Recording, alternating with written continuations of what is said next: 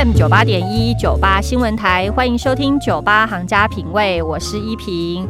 我们上一集呢，在节目中为大家介绍了人生必备的医疗保险哦，然后请到全国保险经纪人的经理十一中，在节目当中帮我们讲了一些关于医疗保险有哪几大类。今天继续邀请十一中来到现场，Hello，一中。嗨，News 九八的各位听众，大家好。是一中，我们上周讲到医疗保险，实在是呃足足繁不及备载，我们还没讲完，对不对？没错，没好错。，请你先帮我们精简的再回忆一下上周我们关于医疗保险有哪几大类？我们上次有提到哦，就是医疗保险可以分成寿险啊、意外险啊，然后一般我们俗称的医疗保险。嗯，哦，那我们有提到啊，就是医疗保险部分有分热型医疗、实质实付医疗，然后重大疾病跟癌症这四种类型。嗯嗯嗯，那我们上次可能没有提到，就是有关失能险的部分。对，这个是这几年非常流行一个险种，大家讲到长照长照嘛，所以就会特别注意这个议题。然后保险公司是不是就是因此衍生出了失能险这种东西？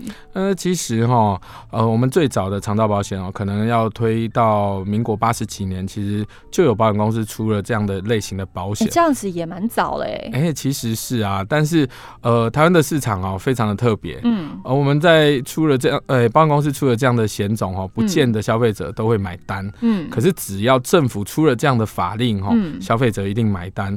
比如说像八十四年健保上路之后啊，嗯医疗险就开始蓬勃发展。对然后像这一次也是推了长照二点零之后啊，对，失能险才开始热卖。嗯哼，嗯大家就对于长照这个议题就更重视了，尤其现在很嗯多那种失智的那个呃失智的。这种病症出现啊，然后大家就对于就是说老年人在老年生活的一些照护上面就非常的关注，对不对？是的，没错，因为、呃，台湾的生育率哈降到全球最低哈，嗯，大家也会担心哈未少来子化这样子，对少子化的过程中间，到底未来照顾者会是谁？对，又不想麻烦自己的小孩，当然就希望嗯准备点钱，呃，可以用钱去请啊，比如说外劳啊，或者是医疗级的看护嗯来去照顾自己。好。那失能险它又是什么样子的一种险种呢？那基本上哈，失能险哦，早期我们可以分成三种不同的类型。嗯一种哈失能险，它是呃，因为我某罹患了某些疾病，对，它就启动这样的一个失能险。那因为它这种险种哦，涵盖范围比较窄，嗯。而且呃出的这个保险公司非常的少，嗯。所以它其实哈在那一家保险公司上面哦，它卖的非常的火红，嗯。但其他消费者其实好像也没有听过这样的险种。那第二种类型的一个失能险哈，嗯。呃，基本上我们就可以说，它类似用呃我们在照顾的时候去评估的一个巴士量表。嗯来去定定失能的一个标准。嗯那因为这样的一个巴士量表的评估，哈，嗯它基本上会比较容易在状态上面有一些争议，嗯所以这个失能险早期还蛮多人买的。嗯哦，就我说以前卖的不好，但是卖的最多的就是这种类型。嗯可是后来哈，因为理赔上面发生了很多争议哈，造成保险公司跟消费者的一些呃抗争，所以最后哈这个也是呃叫好不叫座，最后不是大卖。第三种类型，也就是这两年哈嗯。呃卖的非常火红的，我们讲说它叫做残服保险嗯。啊，残废辅助保险。那它它是以一个哈疾病或意外导致残废的等级去做一个认定，嗯。因为认定的标准比较清楚，嗯。然后而且呃涵盖的项目非常的广泛，嗯。所以这几年哦卖的非常的火红。那早期哦应该在五六年前刚开始卖这样的一个险种的时候，我们大家都不认为这个险种哈它可以哈持续卖这么久，因为它的费率哈针对它理赔的金额来讲哦，嗯。它是 CP 值相当的来的高哈。嗯。所以哈、那个时候早期哈、我们在做业务的时候，呃，跟非常多消费者讲说要买。嗯。那像今年呢、呃，像这个残服的保险已经停卖了两到三次，嗯。各家公司。因为理赔率太高嘛，嗯，对，大家赔那个寿险公司赔钱了嘛。啊，对，因为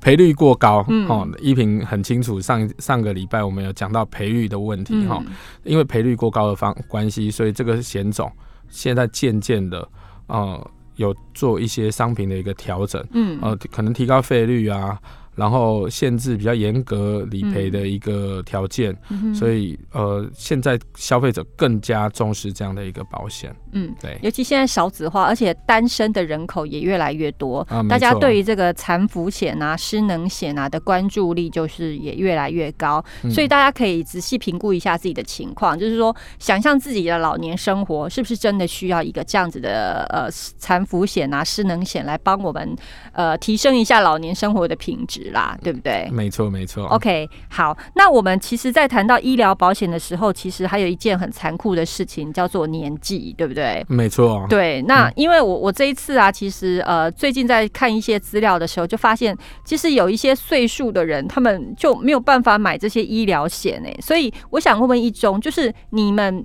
业务员的角度，比较建议大家几岁开始规划购买医疗险？不要跟我说越早越好，或说什么早点买早点享受这种，呃实际一点。我们基本上医疗险真的是越早买越好。嗯啊，因为哈，我们如果刚出生的时候购买这个医疗保险哦，嗯呃，它其实哈，虽然费用会比五到六岁来的高，它但是它会涵盖一些先天的疾病嗯哦，所以这个其实对小朋友来讲是蛮不错的。嗯，那如果我们出社会以后，如果我是二十出头岁买医疗保险，那嗯当然费用也会比较便宜。嗯但是如果涵盖来讲哈，各家保险公司哈在呃医疗保险呃必须要做体检的一个年龄限制，大部分都是锁定在五十五岁到六十五岁这个区间。嗯那呃。基本上，我们如果在五十岁以前在购买医疗保险来讲，只要我的身体是健康的，嗯它都是非常的轻松而且容易的。嗯哼哦、差别就在于保险的费率嗯，啊、不过呃，我会建议越晚买费率越高。嗯，没错，这个是一定的哈。那基本上我们会希望哈，如果消费者在呃念书毕业之后踏入社会以后，第一份保险就可以从保障出发，嗯先购买一个这个样的医疗保险，然后让后面他在工作的过程中间尽量没有后顾之忧。嗯所以基本上我会建议哈，规划的年纪可以在二十五岁到三十五岁之间。嗯哼。嘿，二十五岁到三十五岁，算是有一点点经济基础了啦。可是我跟你讲哦，以前呢、那个父母的观念啊，都会跟我说：“哎呀，你就趁这个时候啊，多买一点那种就是储蓄型保险。”是就是强迫自己储蓄比较重要啊！你还年轻气壮的，这个医疗的部分应该不太需要用得到，你就用公司的那种意外保险，稍微顶一顶用一用就好了，这样子可以吗？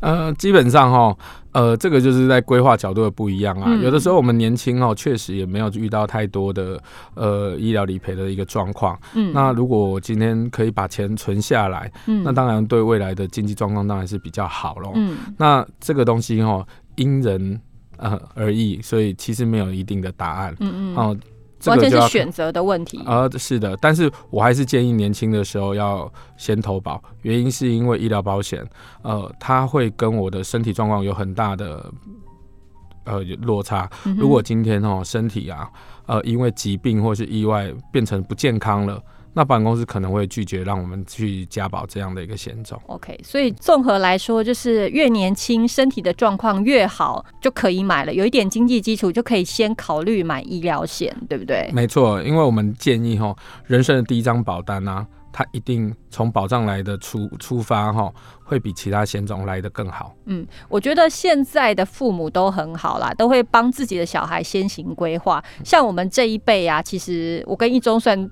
同同一辈的，我们这一辈爸妈可能就是经济条件没那么好，家里可能就是没有办法帮你从小就开始买医疗保险。是可是现在依我们的年纪，还刚刚进入下半场的时候，其实那个呃还来得及，我们可以认真的去想想看自己的呃未来的医疗品质是需要怎么样子的，自己的老年生活是需要什么样子的，然后再去综合考量自己该买什么样子的一些保险来补足后半辈子的生活，对不对？是的，没错。OK，好，那一中接下来呢，我们先休息一下，然后我要请你帮我们来，就是比较详细的告诉我们说，人生的几个阶段，我们应该先怎么样去规划保险。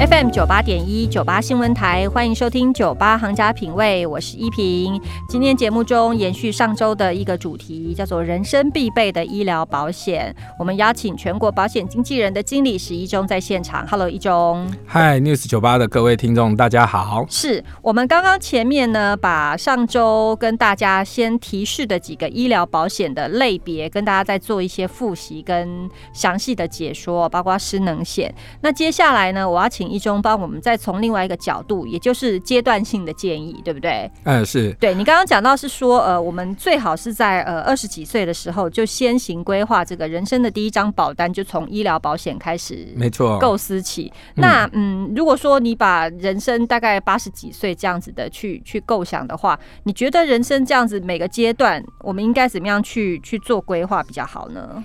如果是用呃人生生涯的一个状况来规划的话，哈。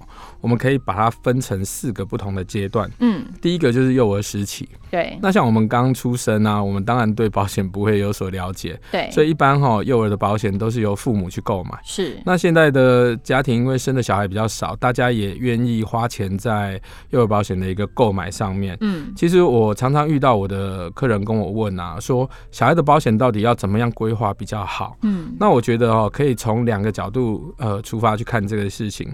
第一个就是哈，呃，我们在买这个保险呐，到底是希望啊规避父母的风险，嗯，还是希望送一个未来成年的礼物给我们的小朋友，嗯，好，因为哈这个会有所不一样哈，像呃我有一个朋友，嗯，他在中南部。哦，他自己一个人哦，生了五个小孩，哦，负担很大哎。哎，是啊，如果他要帮小朋友购买这样的一个保险，嗯，那是不是就要负担非常高的一个费用？哎，我知道他们可以保团保，全家那么多人，家人也可以保团保，对不对？哎，对，通常哈，一般团保如果比较大的公司，他可以把直系亲属加进来，嗯，但是如果他在小公司没有团保。甚至他的团保不能加直系亲属进来的话，团保可能就是一个没办法去执行的一个项目了。OK，好，这这是我异想天开了。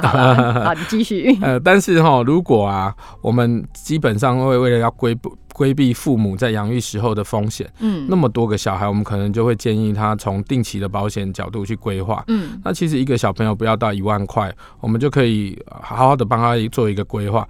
那他五个小朋友的养育费用，其实挪一点点部分出来，规避掉父母的风险，其实我觉得还是非常合理的一个规划。定期的意思就是每一年买一次，对，每一年保费比较便宜，对，它可以便宜很多，然后它可以保证续保。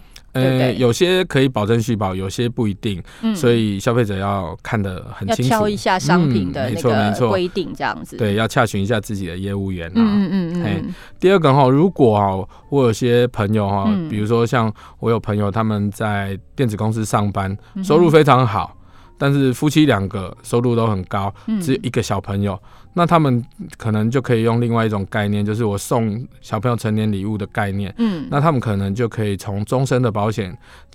去规划，嗯那这个角度呢？我在二十年内，我不但规避掉我自己的风险，二十年缴完以后，小朋友的保险变成一辈子的，那小朋友未来在人生中可能就不需要负担像这个费用。对，现在有很多父母其实观念都很开放了，都会帮小孩做这样子的一个保险规划。所以其实说实话，以后的年轻人呐，尤其现在的年轻人，其实应该自己身上本身就有一些以前父母帮他买的一些保险的，对不对？对，没错，就不用自己花钱了，不用像我们这一辈这样子。呃，是的，是的，讲的有点哀怨。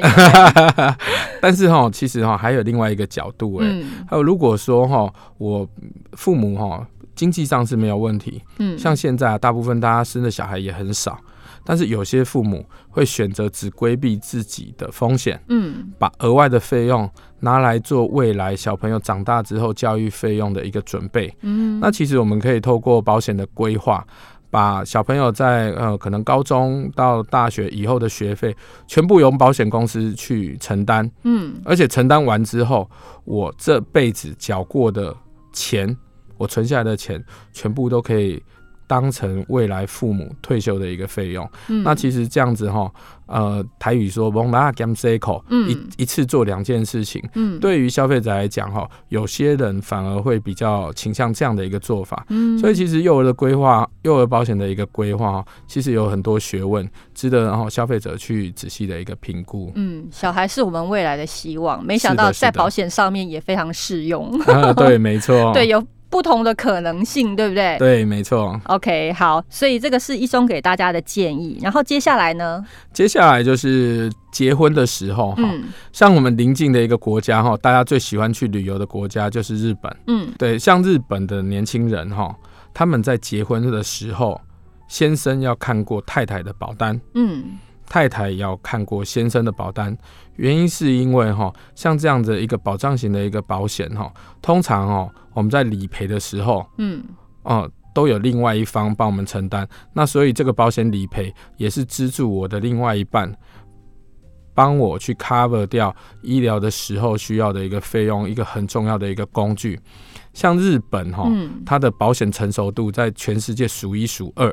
好，所以像日本，他们的年轻人对保险相当的呃在乎。嗯像基本上哈，在日本买保险哦，甚至可能不需要到保险公司，在路边随便一个贩卖机就可以买到像旅游平安险跟意外险这种保险。贩卖机哦，是嗯是的，是的，所以其实我们在台湾哈，我们也可以秉持着这样的一个原则，在我们结婚的前夕嗯啊，我们可以来互相检视一下保单，哦，这样子就可以避免哈像新闻事件上面哈嗯那些哀怨的家庭发生的一个几率啦。嗯哼，嗯你可不可以举个例子，就是说，呃，我们在结婚前，你的配偶跟你自己保单上面应该要做什么样的组合会比较好？那基本上哈，我们嗯在、呃，如果检视哈另外一半的保单，那我们当然分成几个项目哦。像我们上次有介绍介绍过的哈，像寿险的部分，我们当然希望哈依照哈双十定律的一个规划。嗯所谓的双十就是保费哈负担是年呃家庭年收入的十分之一，嗯但是保障哈，它寿险保障希望可以是呃家庭年收入的十倍。嗯哦，那再来就是一些医疗保险的一个足额的规划，嗯哦，让我们如果在遇到医疗啊或照顾的状况的时候，有足够的费用可以去负担医疗费用。嗯哦，我都常常会举一个例子给我的消费者说，如果哈我们今天呢、去住院花了五万块，你们付得起吗？嗯然后他们都说付得起啊。嗯那既然付得起，那怎么会需要保险？可是如果发生了五十万呢？嗯。有些家庭还是付得起啊，嗯。但是绝对会对家庭的一个经济造成重创，对，所以我们希望可以透过这样的一个检视，在年轻人组合家庭之前，可以规避掉这些的风险所以你觉得人生的算是第二个重要的阶段，就是结婚前，啊。对，没错，可以就是互相检视一下你跟你未来的另一半彼此的保险的组合是怎么样。如果说真的有还不足的地方，其实还是来得及去把它补齐的。对，没错。嗯嗯嗯第三个阶段哈，就是呃，如果组成家庭之后哈，嗯妈妈的怀孕前后。嗯。哦，这个是一个保险规划相当好的一个时机。哦。一般来说哈，嗯。哎，我会建议我的消费者